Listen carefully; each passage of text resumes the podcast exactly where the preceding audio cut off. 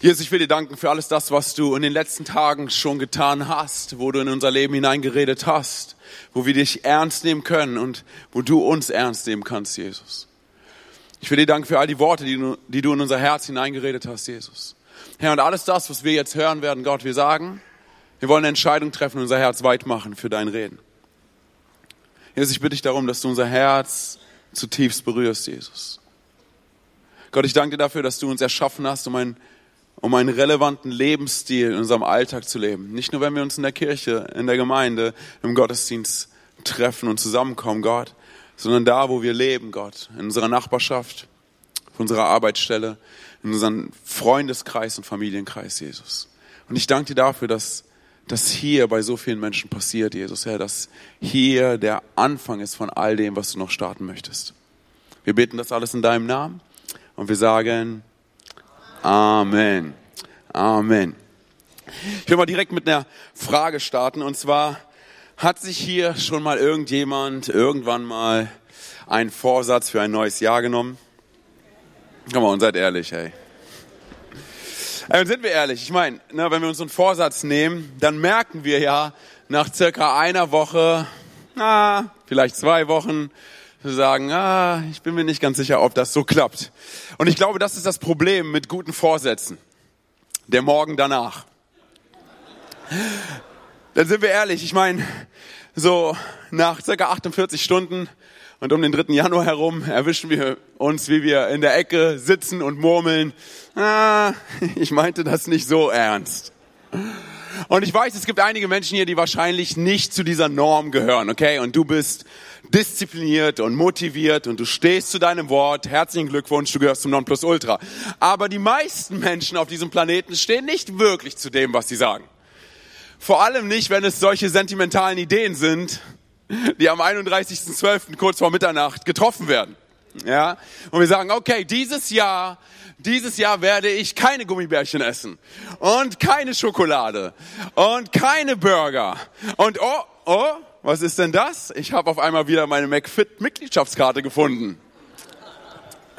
Und jetzt gehe ich in das Fitnessstudio und ich werde dieses Fitnessstudio sowas von auseinandernehmen und dann ziehe ich mein Muskelshirt an und dann, äh, ich bin fertig. sind wir ehrlich, wir sind professionelle Lügner, hey.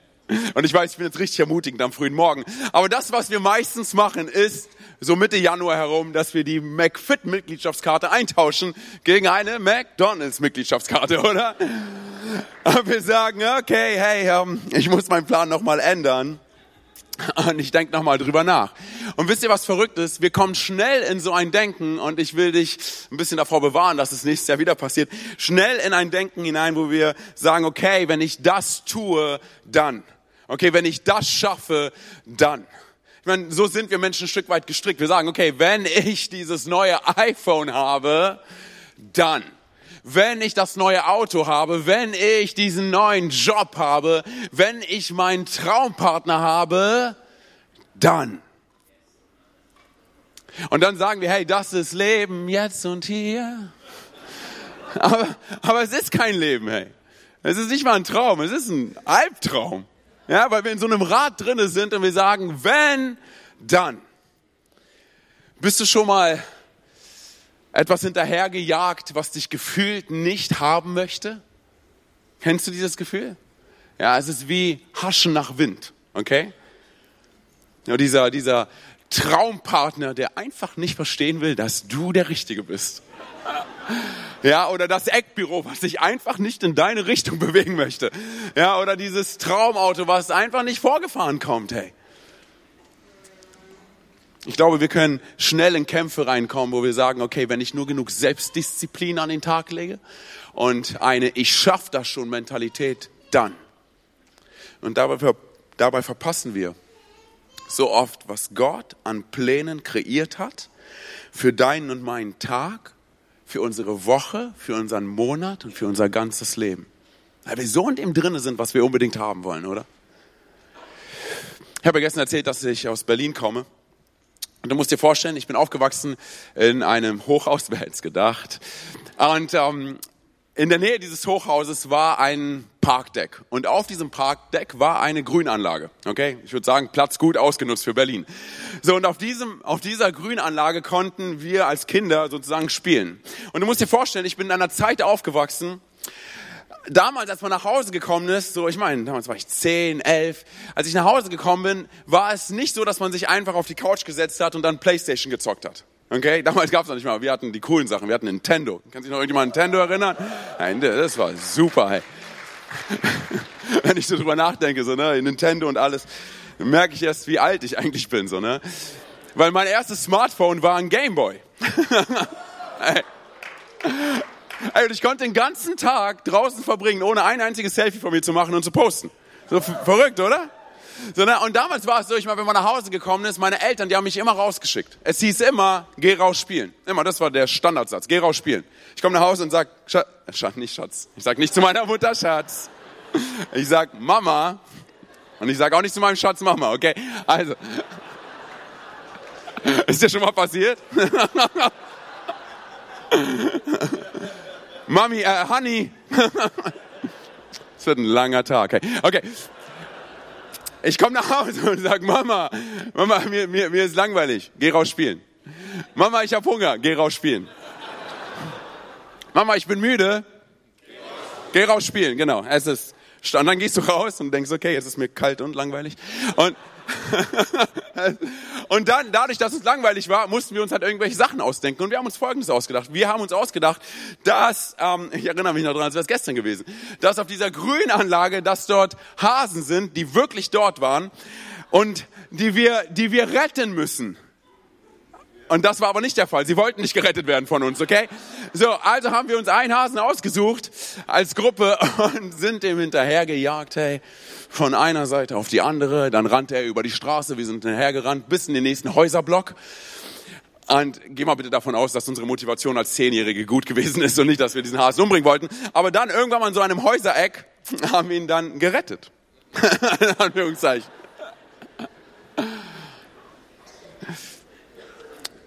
Meine Frage war, kennst du das, dass du etwas hinterherjagst, was dich gefühlt nicht haben möchte?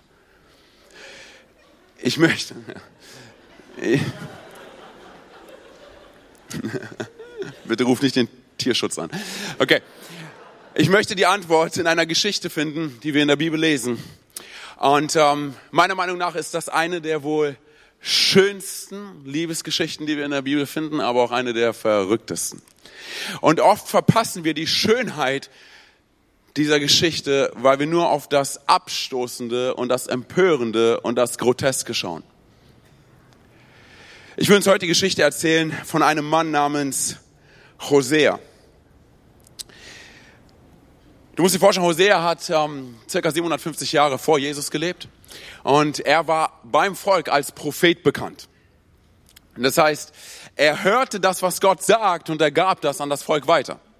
Heute würdest du sagen, er podcastete Gott und er twitterte es, okay? Damit alle es mitbekommen. So, und es war ein Risikoberuf, okay? Weil wenn du etwas falsch gesagt hättest oder etwas, was nicht ganz eingetroffen ist, dann bist du das Risiko eingegangen, dass du gescheinigt wirst. Das heißt, er nahm seinen Job schon wirklich ernst. So eines Tages war er wahrscheinlich mit Gott unterwegs und Gott sprach zu ihm. Gott sagte, hey Hosea, hör mal, ähm, ich habe einen Auftrag für dich. Bist du bereit? Und Hosea sagte, na klar, hey, du weißt Gott, wir sind ein Team. Hey. Wir sind gemeinsam unterwegs, hey, egal was du sagst, come on. Und Gott sagte zu ihm folgendes, du kennst die Geschichte wahrscheinlich, er sagte, hör zu, geh los und heirate eine Prostituierte. Gott, ich weiß nicht, äh, irgendwie ist die Verbindung nicht so gut, hey. Ich könnte schwören, du hast gesagt, ich soll eine Prostituierte heiraten.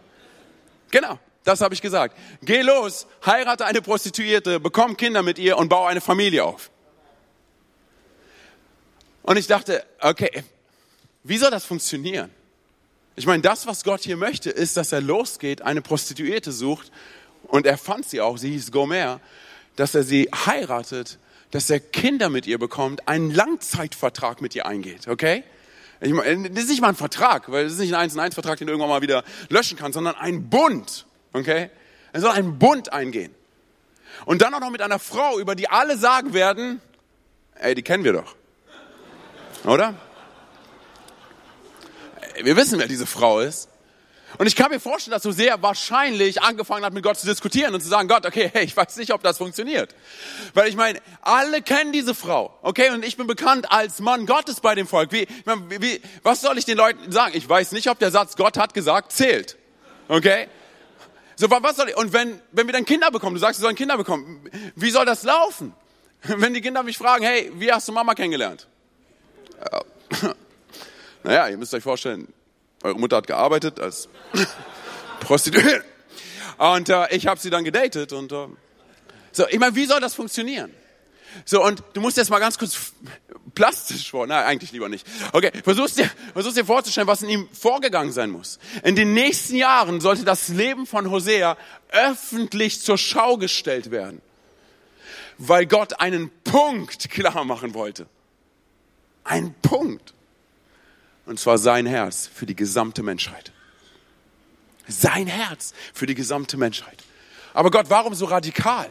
Warum mit einer Prostituierten? Du musst dir vorstellen, dass in der damaligen Zeit Liebe eine Ware gewesen ist. Okay, die man kaufen konnte. So war das Denken über Liebe beim Volk. Okay, es ist etwas, was ich kaufen kann. Okay, ich bezahle und ich bekomme die Befriedigung, die ich haben möchte. Okay, für ähm, etwas, was ich sozusagen ausgebe, okay, wo mich es etwas kosten wird, okay, und dabei konnten wir von leblosen Sachen reden, aber genauso auch von lebendigen Sachen. Das heißt, Menschen haben ihr ganzes Leben an etwas gehangen und haben gesagt, okay, ich lasse zu, dass du mein Leben bestimmst. Ich glaube, das passiert heutzutage auch, oder? So, und dann jammerte Hosea wahrscheinlich, aber es half nichts und er tat genau das, was Gott gesagt hat. Er ging los. Er heiratete eine Prostituierte namens Gomer. Sie bekamen Kinder und ähm, bauten eine Familie auf und sie lebten schön bis ans Ende ihrer Tage. Leider noch nicht. Denn eines Tages stand Hosea auf und Gomer war weg. Sie war weg. Und er war wieder allein. allein. Ähm, sie war, auf einmal war sie weg und er war alleinerziehender Vater. So, und ich kann mir vorstellen, dass seine Freunde zu ihm gekommen sind und gesagt haben, hey, wir haben es dir doch gesagt. Kennst du die Freunde, die zu dir kommen und sagen, wir haben es dir doch gesagt? Sie kamen zu ihm und sagen, hey, du hast dein ganzes Leben weggeworfen. Wie konntest du nur so dumm sein? Kann es sein, dass du wirklich Gottes Stimme gehört hast? Kann es sein, dass du überhaupt Gottes Stimme hörst? Und ich kann mir vorstellen, dass Hosea wahrscheinlich auch angefangen hat, genauso zu denken. Hey, war das wirklich von Gott? Und in dem Moment spricht Gott noch einmal zu ihm und sagt, hör zu, Hosea, Geh los, such sie, find sie, bring sie zurück nach Hause und lieb sie so, als wäre niemals etwas passiert. Was, Gott? Wie bitte? Okay, sie hat mich betrogen, sie hat mich allein gelassen, sie hat unsere Kinder allein gelassen, sie ist zurück in ihren alten Beruf gegangen. Hey, sie, wie, wie, wie könnte ich nur? Ich meine, stell dir vor, wie herzzerreißend und beschämend dieser Prozess für Hosea gewesen sein muss.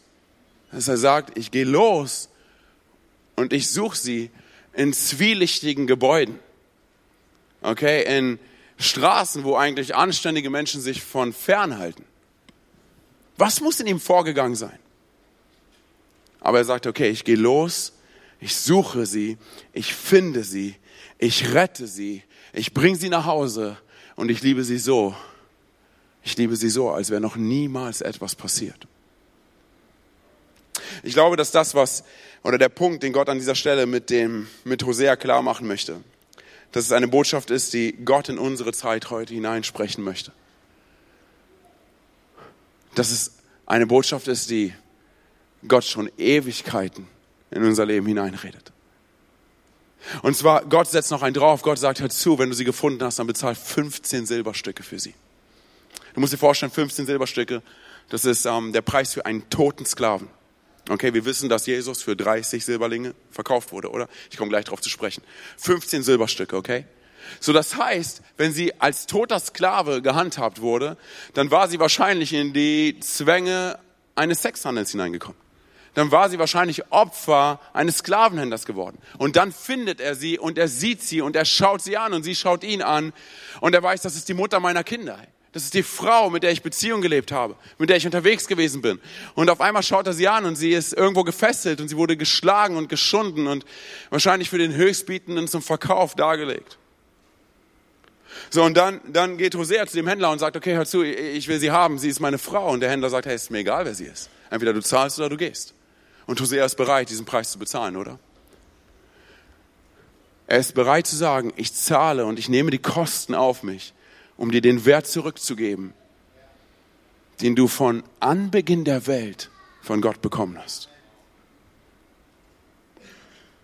Was muss sie in diesem Moment gedacht haben? Hey? Was, muss, was muss Gomer gedacht haben? Hey, warum jagt er mir so hinterher? Warum, warum holt er mich wieder zurück? Warum tut er das? Sind wir ehrlich, das sind doch die Gedanken, die du und ich vielleicht manchmal haben. Warum sollte Gott auch nur einen Heller auf mein Leben setzen? Warum sollte er es gut mit mir meinen?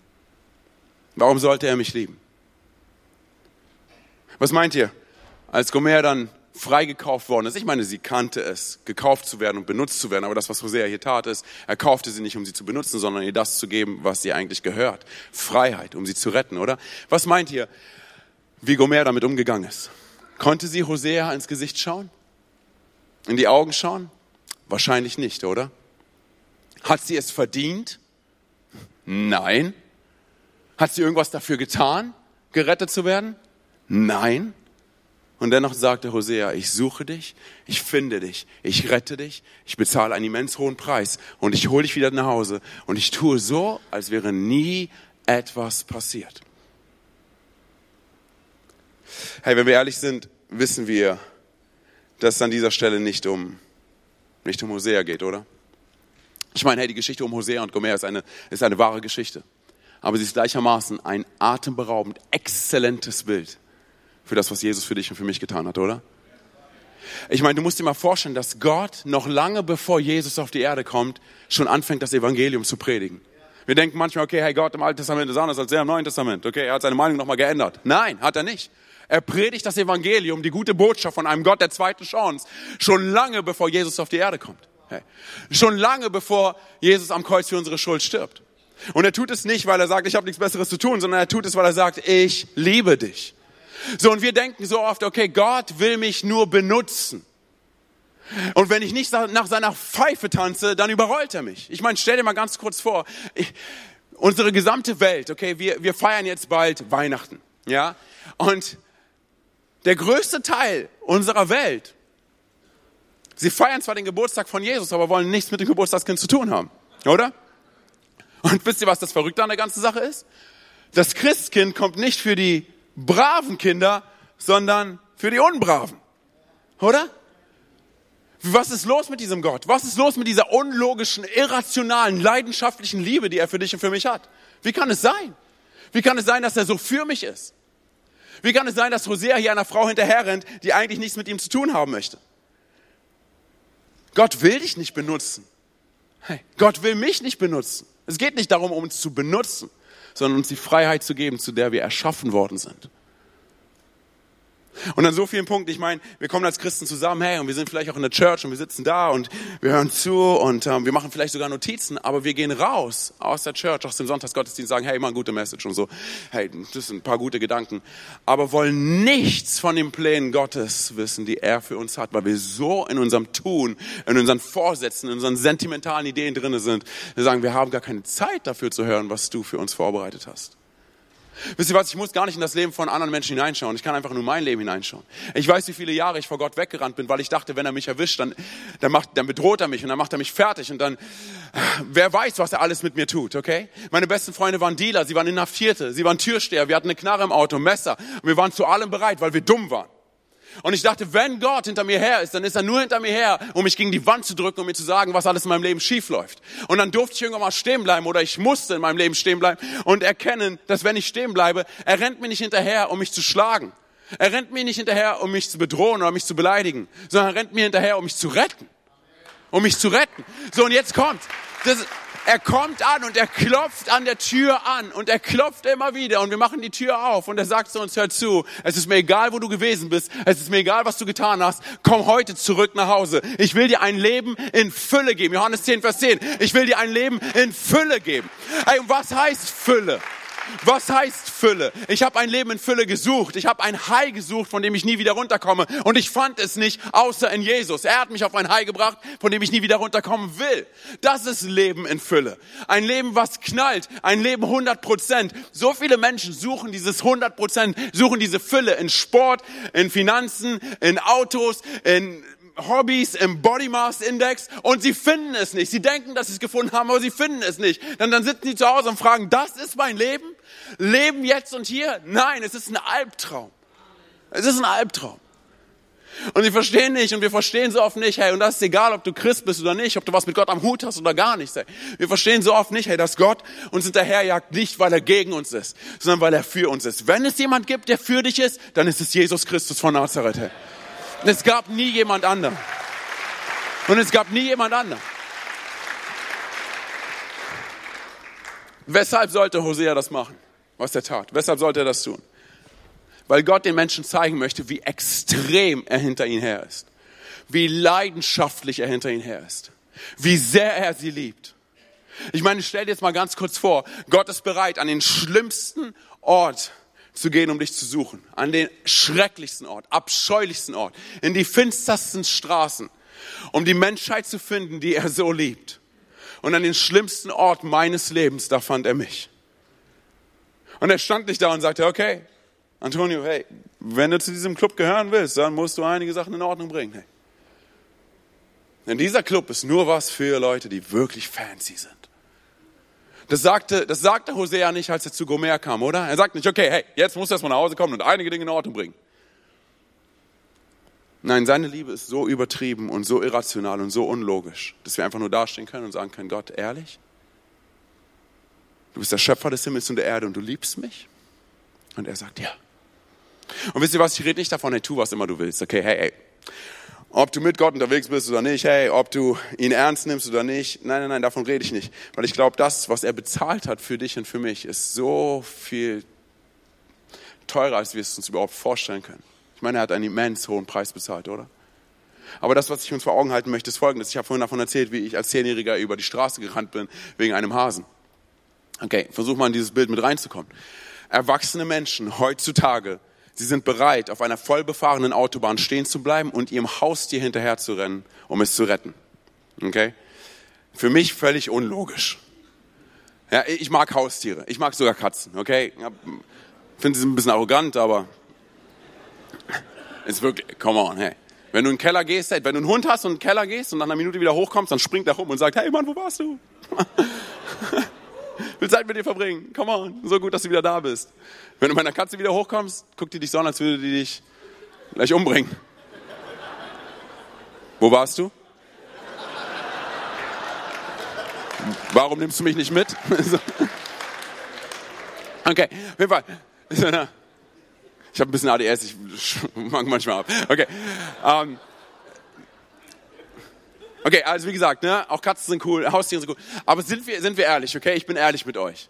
So, ne, wenn mein Haustier auf eine vollbefahrene Straße rennt, dann sind wir uns doch einig, dass ihre jüngste Stunde geschlagen hat. Okay, ich würde nicht hinterher rennen. So, jetzt ganz kurz, stell dir mal vor, um in diesem Bild drinnen zu bleiben. Hey, es gibt Menschen, die lebensmüde sind und bereit sind, auf eine vollbefahrene Straße zu rennen, um ihr Haustier zu retten. Das ist nichts im Vergleich zu der irrsinnigen Liebe, die Gott für dich und für mich hat. Es ist nichts. Hey, er ist bereit, an die schlimmsten und finstersten Orte zu gehen, um dich wieder nach Hause zu holen. Weil er sagt, dass er für dich ist und nicht gegen dich ist. Wisst ihr, wir haben oft dieses Bild davon, hey, dass Gott uns benutzen möchte. Wir haben oft dieses Bild davon, hey, dass, ja, ich krieg irgendwie meine Maßstäbe schon mit Gottes Maßstäben irgendwie zusammen und, ähm, und wir können es auch alles gut geistig verpacken. Wir können auch sagen, hey Gott, wenn ich das und das reiße, dann, hey, bin ich irgendwann mal dort, wo du mich haben möchtest. Nein, er, er sagt schon, du bist schon da. Ich meine, manchmal auch in einem Lobpreis, wir stehen da und wir sagen, Gott, mehr von dir, gib uns mehr vom Himmel. Okay, nichts gegen diese Lieder, sind super. Sondern, aber was soll uns Gott noch mehr geben, er wird uns sagen, hey, du wirst enttäuscht sein, weil ich habe dir schon das Allerbeste gegeben. Jesus. Okay? Und ich glaube, wenn wir das uns verinnerlichen, dann verstehen wir in unserem Alltag, dort, wo wir unterwegs sind, hey, ich meine, er sagt zu uns, wir haben es gestern schon gehört, er sagt zu uns schon, du bist das Nonplusultra. Er sagt zu uns schon, hey, ich habe mein Allerbestes für dich gegeben. Ich bin mit dir unterwegs. Meine Liebe für dich ist irrational. Psalm 139 spricht davon, hey, dass Gott unser Handeln und unser Denken kennt. Okay, ich versuche dir vorzustellen, wie übertrieben er dich liebt. Er, er kennt unser Handeln, er kennt unser Denken und er weiß, wie viele Haare wir auf unserem Kopf haben. Okay, bei einem Klatzkopf kein großer Deal, okay? Aber hey, bei allen Menschen, er weiß, wie viele Haare wir auf dem Kopf haben. Und dann spricht die Bibel weiter davon, hey, dass, dass er uns nachts, während wir schlafen, dass er uns beobachtet. Hört sich ein bisschen creepy an, aber eigentlich ist es, eigentlich ist es ein bisschen, es ist auch beruhigend zu wissen, hey, dass Gott, der Schöpfer des Himmels und der Erde, schon den nächsten Tag für mich vorbereitet. Schon in der Nacht liege ich dort, ich höre ich höre ihn vielleicht nicht, ich sehe ihn vielleicht nicht, aber ich weiß, er ist da und er bereitet den nächsten Tag für mich vor, weil er mich liebt. Wie oft stehen wir da mit unseren sentimentalen Ideen und mit unseren Vorsätzen? Und wir sagen, okay, Gott, dieses Jahr, dieses Jahr, okay, im nächsten Monat, Gott, ich verbringe jeden Tag Zeit mit dir. Ich lese jeden Tag die Bibel. Hallo? Bedeutet das gar nichts? Man stell dir mal ganz kurz vor, ich würde zu meiner Frau sagen, okay, Schatz, du willst Zeit mit mir verbringen? Okay, sag mal wie viel. Ich gucke auf meine Uhr. Meinst du, sie fände es cool? Okay, okay, ich gebe dir eine Stunde. Bist du dann endlich zufrieden? Stell dir mal vor, das ist so. Natürlich will Gott mit dir und mir Zeit verbringen. Hey. Natürlich will er hören, wie es uns geht und mit uns unterwegs sein. Nicht so, als wüsste er es nicht. Er will, dass wir mit ihm reden. Er will, dass wir Zeit mit, natürlich, das ist alles klar. Aber nicht, weil er will, sondern weil wir wollen. Hey. Und das ist der Punkt, an dem wir verstehen, wir rennen an so vielen Punkten vor Gott weg. Und wenn wir einfach mal stehen bleiben würden und uns umdrehen würden, wir verstehen, dass er uns nicht hinterher rennt, um uns zu bestrafen, sondern er rennt uns hinterher, um uns zu lieben. Um in einer Beziehung mit uns zu leben, hey, die von Leben gefüllt ist. Ich glaube, wenn wir dieses Prinzip verstehen, davon, wie Gott mit uns unterwegs ist und wie er uns hinterherjagt, dass du und ich an dem Punkt, wo du lebst, okay, in deiner Nachbarschaft und in deinem, an deinem Arbeitsplatz, hey, dass du, dass du ein ganz anderes Christsein reflektierst als das, was die Menschen bis jetzt kennengelernt haben. Weil du nicht etwas tust, weil du es tun musst, sondern es tust, weil du es tun willst. Und irgendwann mal kommt vielleicht jemand zu dir und tippt dir auf die Schulter und sagt, ich sag mal, warum gehst du immer wieder zu dir da in die Kirche? Hey? Sag mal, warum bist du immer wieder so freundlich zu mir? Hey, ich meine, ich kann dich nicht ab und dennoch bist du so freundlich zu mir, hey? Warum, warum tust du all diese sozialen Projekte? Hey, musst du das tun? Und das ist der Punkt, an dem du sagen kannst, hey, hör zu. Das, was ich erlebt habe, ist eine Liebe, die ich nicht erklären kann. Sie ist unlogisch, sie ist völlig irrational. Und ich tue das nicht, weil ich es tun muss, sondern ich tue es, weil ich es tun will. Weil Gott mein Herz verändert hat. Mein ganzes Denken verändert hat. Wisst ihr, meine Freunde von früher, ich versuche manchmal noch mit denen zu connecten. Ich, hab, ich hatte jetzt die Möglichkeit vor kurzem, als ich in Berlin wieder war, ähm, mich mit ein paar Leuten zu treffen, die ich noch von früher kenne. Und sie haben gesagt, Antonio, wir haben dich gegoogelt, hey, wir haben dich bei Facebook gesucht, wir haben gesehen, was du machst. Sag mal, was ist passiert? Jesus ist passiert. Und jetzt musst du dir vorstellen, sondern ich sitze an diesem Café, hey, und es sind unter anderem halt auch Moslems, so, ne? Und diese, sie, sie fragen mich, was ist passiert? Nicht, weil ich anfange, anfangen will zu predigen, sondern weil sie etwas in meinem Leben sehen, das nicht mehr so ist wie früher. Hey, du bist so entspannt. Was ist los? Oh, das ist eine Entspannung, die ich dir nicht erklären kann. Denn sie kommt vom Himmel. Und auf einmal hören sie mir ein, zwei Stunden zu und ich darf ihnen einfach das Evangelium erzählen. Und sie sagen, ey, ich krieg Gänsehaut. Was ist das? Wenn ich ihnen jetzt sagen würde, hey, das Heilige Geist hat dich gerade berührt, dann wäre das vielleicht ein bisschen zu viel. Deshalb habe ich es langsam gemacht. Okay? Habe ich langsam gemacht. Aber dann sagen sie, ey, komm, wir holen alle unsere Freunde wieder zusammen. Damit du erzählen kannst, was passiert ist. Wisst ihr, wenn wir verstehen würden, hey, dass, dass Gott keine Hintergedanken hat, dass, dass Gott nicht da ist, um dich zu manipulieren oder er ein Control-Freak ist, der dich zu irgendetwas bringen will, was du nicht willst, dann kommen wir in diese Entspanntheit hinein, einfach zu wissen, hey, ich bin Kind Gottes und ich darf mit meinem Vater im Himmel connected sein, in einer Art und Weise, wie ich es bis jetzt noch nicht gekannt habe.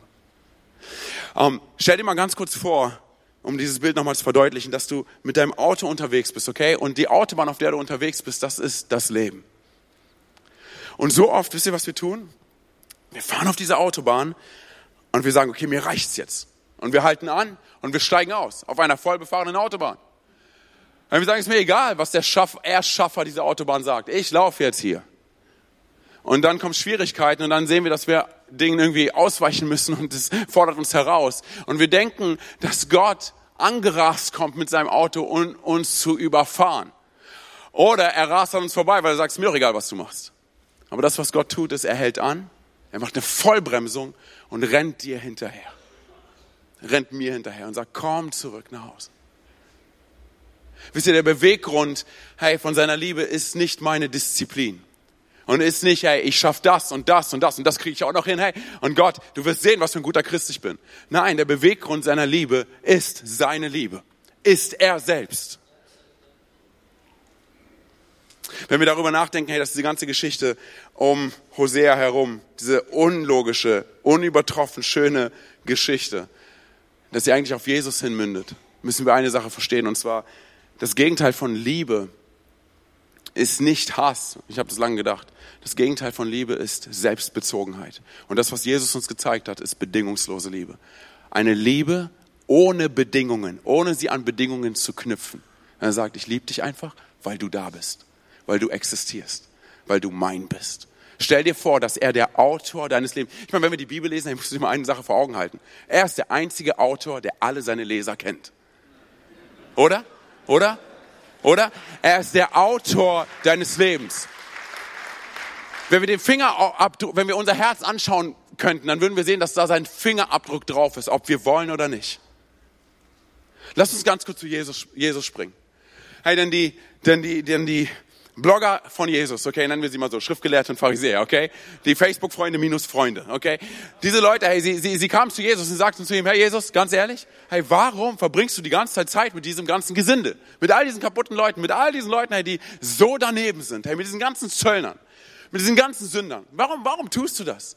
Und ihr sagt, okay, hört zu, ich erzähle euch, ich erzähle euch drei Geschichten, aber eigentlich sind alle, haben alle Geschichten die gleiche Aussage, okay? Und er fing an, die Geschichte zu erzählen vom verlorenen Drachmen, nenne es der verlorene Euro, okay? Dann von dem verlorenen Schaf und dann von dem verlorenen Sohn. Und die Geschichte vom verlorenen Sohn, sie ist so emotional. Ich weiß nicht, wie es mit dir ist, aber sie packt mich jedes Mal. Ich habe es bestimmt tausendmal gehört. Aber sie packt mich jedes Mal, weil du dir vorstellen musst, was an dieser Stelle passiert. Da ist ein junger Mann, der zu seinem Vater sagt, zahl mich aus. Gib mir mein Erbe. Und Jesus redet ja in diesem Fall zu Juden und er weiß ganz genau, was die Juden damit in Verbindung bringen. Das, was dieser junge Mann eigentlich zu seinem Vater sagt, ist, stirb doch endlich stirb, ich will dich nicht. Gib mir mein Geld, gib mir das, was mir gehört. Du, du belügst mich und du betrügst mich. Er kannte seinen Vater nicht wirklich. So, und dann geht er, steht geschrieben, in ein fernes Land, oder? Guck mal, so groß ist sein Hass gegenüber seinem Vater. So, so sehr versteht er seinen Vater nicht, dass er sagt, ich will in ein fernes Land. Weit weg. Und dann, dann geht er weg und er haut sein ganzes Geld weg und er hat dann irgendwann mal kein Geld mehr. Und dann kommt eine große, ist echt interessant, dass es eine große Hungersnot ist. Eine große Hungersnot. Und er sagt, okay, hey, ich gehe zurück zu meinem Vater und ähm, ich glaube, ich habe die Aktien verspielt, dass ich irgendwie noch zur Familie gehöre, aber ich gehe hin und ich sage ihm, mach mich zu einem deiner Mitarbeiter, zu einem deiner Tagelöhner, weil die kriegen besseres Essen als das, was ich esse. Und er bereitet seine kleine Rede vor und macht sich auf den Weg. Das ist jetzt der das ist, oh, Freunde, das ist der Hammer. Der Vater, er sieht ihn schon von weitem. Okay, das heißt, er muss die ganze Zeit schon da gestanden haben und geguckt haben und gewartet haben. Und er sieht ihn, wie er kommt. Und er rennt ihn entgegen. Ein Mann seiner Zeit, mit dem Vermögen seiner Zeit, wäre niemals gerannt. Das ist entgegen jeglicher Konvention, gesellschaftlichen Konvention der damaligen Zeit. Er sagt, es ist mir alles egal. Ich renne ihm entgegen. Und ich lieb ihn zurück nach Hause. Und er bereitet da seine kleine Rede vor und sagt so, ja, mach mich zu einem deiner Tagelöhner, ich habe nichts so. Merkt ihr, dass der Vater nicht mal darauf reagiert? Ist ihm völlig egal, was er sagt. Er sagt, komm, halt endlich deinen Mund. Ey. Ja, und er gibt ihm den Ring wieder und er gibt ihm die Schuhe wieder und den Mantel. Ich, mein Sohn zum Beispiel, ey, er hasst es, umarmt zu werden. Okay, ich weiß nicht, ob er es hasst, aber er er macht es auf jeden Fall nicht. So, ne? Und ich will ihn umarmen und er nach zehn Sekunden macht er wieder so. Okay, will, will nicht länger, ja. Und ich bin so, lass das einfach mal zu, hey, das ist gut für dich. Das ist gut für dich, hey. Und ich merke, dass du und ich manchmal genau das Gleiche tun. Wir sagen, oh Gott, aber ich muss noch, lass mich los, hey. Ich muss noch etwas tun. Ich muss noch etwas für dich machen. Und Gott sagt uns, halt doch einfach mal deinen Mund. Lass dich doch einfach mal von mir umarmen. So, er, er, er rennt zurück, hey, und der Vater, der Vater gibt ihm alles zurück und dann macht er seine kleine Rede. Und auch an diesem Punkt sehen wir, er versteht noch immer nicht, wie der Vater tickt. Noch immer nicht. Und ich habe das Gefühl, dass Jesus zu seinen Bloggern, zu seinen, zu den Schriftgelehrten folgendes sagt, hey, ihr wollt wissen, warum ich das tue, was ich tue? Weil ich der bin, der ich bin. Ich tue das, was ich tue, weil ich nicht anders kann. Ich kann mir nicht selber helfen. Ich liebe den Menschen. Ich bin pro Mensch. Er würde ganze Demos für uns auf der Straße machen. Ey. Ich bin pro Mensch. Und dann kommt er dann die nächste Sache. Er schmeißt extravagant, unkonventionell große Partys. Ist das schon mal aufgefallen? Hey, wie verrückt ist denn das?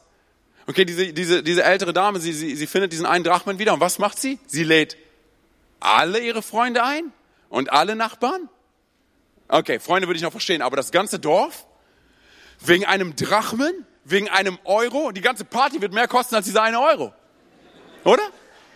Und dann geht Jesus und sagt so, ey, und wer würde nicht seine 99 Schafe zurücklassen, um dem einen kleinen Schaf hinterher zu rennen? Äh, keiner Jesus? Sind wir mal ehrlich, hey, was hatten die Leute damals? Das war ihr Fuhrpark, okay? Das war das, was sie gehabt haben. Okay, die kleinen Schafe. Wer würde 99 Schafe zurücklassen, um einen hinterher zu rennen? Äh, keiner? Doch, ich. Das ist das, was ihr sagt. Ihr sagt, ja, doch, ich. Und dann schmeißt er eine Riesenparty für das eine kleine Schaf, hey? Und dann der, der, der verlorene Sohn. Ich meine, der verlorene Sohn kommt nicht zurück als, als Veteran. Okay, er hat nicht im Krieg gedient und jetzt ist er wieder am Start, sondern er hatte Hunger. Hey, er war ein Verlierer. Und Gott sagt, okay, come on, wir schmeißen eine Party, auch für dich. Das macht gar keinen Sinn, oder? Ich sage dir eine Sache, Gott ist dabei, unkonventionell große Partys zu schmeißen für jeden einzelnen von uns. Weil es nicht, weil es ganz, ganz kurz, hey, weil es bei der Party, bei der Party geht es nicht um dich und um mich. Bei der Party geht es immer nur um Gott. Und um seine Liebe für uns. Das ist der Punkt, an dem du klatschen kannst, hey. Weil es geht um Gott. Es geht, nein, weil es geht um Gott. Hey, es geht immer nur um ihn. Immer nur um Jesus, oder? Ich will zum Ende kommen mit einer ganz kleinen, einfachen Geschichte, die mein Herz immer wieder berührt, wenn ich sie erzähle. Vielleicht berührt sie auch dein Herz, ey. Es ist ein Spiegel der Liebe Gottes für dich und für mich. Es gab eine, eine Dame, die, ähm, die hatte nicht viel Besitz. Und das, was sie gehabt hat und was ihr wirklich viel bedeutet hat, war ihre, war ihre Tochter. Und sie lebte außerhalb von Rio de Janeiro in einem kaputten Haus. Und ihre größte Angst war es, dass sie ihre Tochter irgendwann mal verlieren wird, weil ihre Tochter sagen wird, hör zu, ich hau rein. Ich gehe und ich suche nach dem wahren Leben. Diese Dame, sie, sie arbeitete, sie gab ihr Allerbestes. Und eines Tages kam sie nach Hause und sie fand in der Küche auf dem Tisch einen Zettel, wo drauf stand, ich bin nach Rio gegangen, um ein Leben zu finden. Und diese Frau, was sie gemacht hat als nächstes war, sie hat alles verkauft, was sie an Besitz irgendwie gehabt hat, um Geld klar zu machen. Und dann nahm sie sich ein Ticket um nach Rio reinzufahren. Und als sie angekommen ist, stieg sie aus dem Bus und sie ging in einen Copyshop und machte ganz viele Bilder von sich selber. Und dann ging sie in jede Bar, in jeden Club, in jede Lounge, in jedes Hotel und legte überall dieses Bild aus. Nach drei Monaten hat sie sie noch immer nicht gefunden und sie stieg zurück in den Bus und fuhr zurück. An einem anderen Tag in einem Hotel kommt eine junge Dame die Treppe runter und das war ihre Tochter. Sie hat gerade mit einem Mann die Nacht verbracht, der nicht ihr Mann gewesen ist. Sie selber ist zu einer Prostituierten geworden, um an Geld zu kommen. Und sie kam diese Treppe runter und stand im Foyer und sie wollte am liebsten nur noch sterben. Und sie schaute in den Spiegel, schaute sich selber an und sie erkannte sich selber gar nicht mehr. Und sie fing an zu weinen und zu weinen und zu weinen. Und auf einmal sah sie dieses Bild von ihrer Mutter und sie war so, das kann nicht sein. Und sie nahm dieses Bild und sie schaute es an und sie konnte es nicht glauben. Und dann dreht sie dieses Bild um und auf diesem Bild steht Folgendes geschrieben. Es ist mir egal, wo du warst und es ist mir egal, was aus dir geworden ist. Komm zurück nach Hause. Es ist mir egal, wo du warst. Es ist mir egal, was aus dir geworden ist. Komm zurück nach Hause. Weißt du was? Das ist die Liebesgeschichte Gottes für dich und für mich. Das war sie schon immer. Es geht nicht darum, was wir tun können, sondern immer nur darum, was er schon getan hat. Und ich glaube, es wird Zeit, dass wir das verstehen. In unserem Alltag und dort, wo wir leben, den Unterschied machen, nicht weil wir müssen. Weil, hey, Selbstdisziplin wird nach einem Monat wird wieder versagen, sondern weil du willst. Lass uns mal ganz kurz alle unsere Augen schließen. Das ist ein privater Moment der Konzentration. Während all die Augen geschlossen haben und keiner nach links und rechts schaut, ich will dir gleich die Möglichkeit geben, wenn du sagst, dass du diesen Gott der zweiten Chance, diesen Gott der dritten Chance nicht kennst, dein Leben nicht mit ihm connected hast, dein Leben nicht mit ihm verbunden hast, ihn noch nicht eingeladen hast, nicht mit ihm unterwegs bist. Vielleicht warst du mit ihm unterwegs, aber bist wieder weg. Ich sage dir eine Sache, du bist nur ein Gebet von ihm entfernt. Und das meine ich so ernst, weil er, bereit, er ist bereit, extravagant großartige Partys für dich zu schmeißen. Und das nur, weil er dich liebt. Okay, während all die Augen geschlossen halten, keiner nach links und rechts schaut, ich werde es so machen. Ich werde gleich von drei auf eins runterzählen. Und wenn ich bei eins bin und du sagst, du willst dein Leben mit diesem Gott der zweite Chance verbinden, dann bitte ich darum, dass du ganz kurz deine Hand hebst, damit ich weiß, für wen ich gleich beten kann. Drei. Jesus liebt dich so sehr. Zwei. Er ist dir näher, als du denkst. Eins. Er rennt dir schon dein ganzes Leben lang hinterher. Heb ganz kurz deine Hand da, wo du sitzt. Dankeschön. Danke. Danke. Danke. Dankeschön. Danke. Danke euch. Hey. Danke. Ihr könnt die Hände wieder runternehmen. Okay, wir machen es so. Ich werde jetzt von hier vorne ein Gebet vorbeten. Ihr könnt die Augen wieder öffnen. Ich werde von hier vorne ein Gebet vorbeten. Und wenn du cool bist mit diesem Gebet, hey, dann bet mir einfach nach, okay? Und wir beten das alle als gesamte Church zusammen, damit sich keiner hier irgendwie bloßgestellt fühlt, okay? Jesus. Come on, sag's laut, Jesus. Heute ist der Tag, an dem ich stehen bleiben möchte. An dem ich mich umdrehen möchte.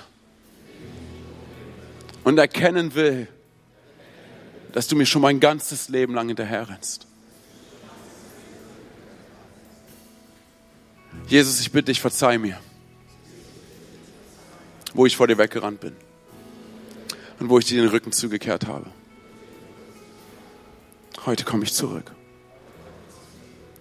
Und ich glaube daran, dass du am Kreuz für meine Schuld gestorben bist. Dass du am dritten Tag von den Toten auferstanden bist. Und dass du zu Rechten des Vaters sitzt. Sei du von heute an mein Gott, mein König und meine Nummer eins. Und alle sagen Amen. Amen. Lass uns mal Gott einen richtig großen Applaus geben. Hey.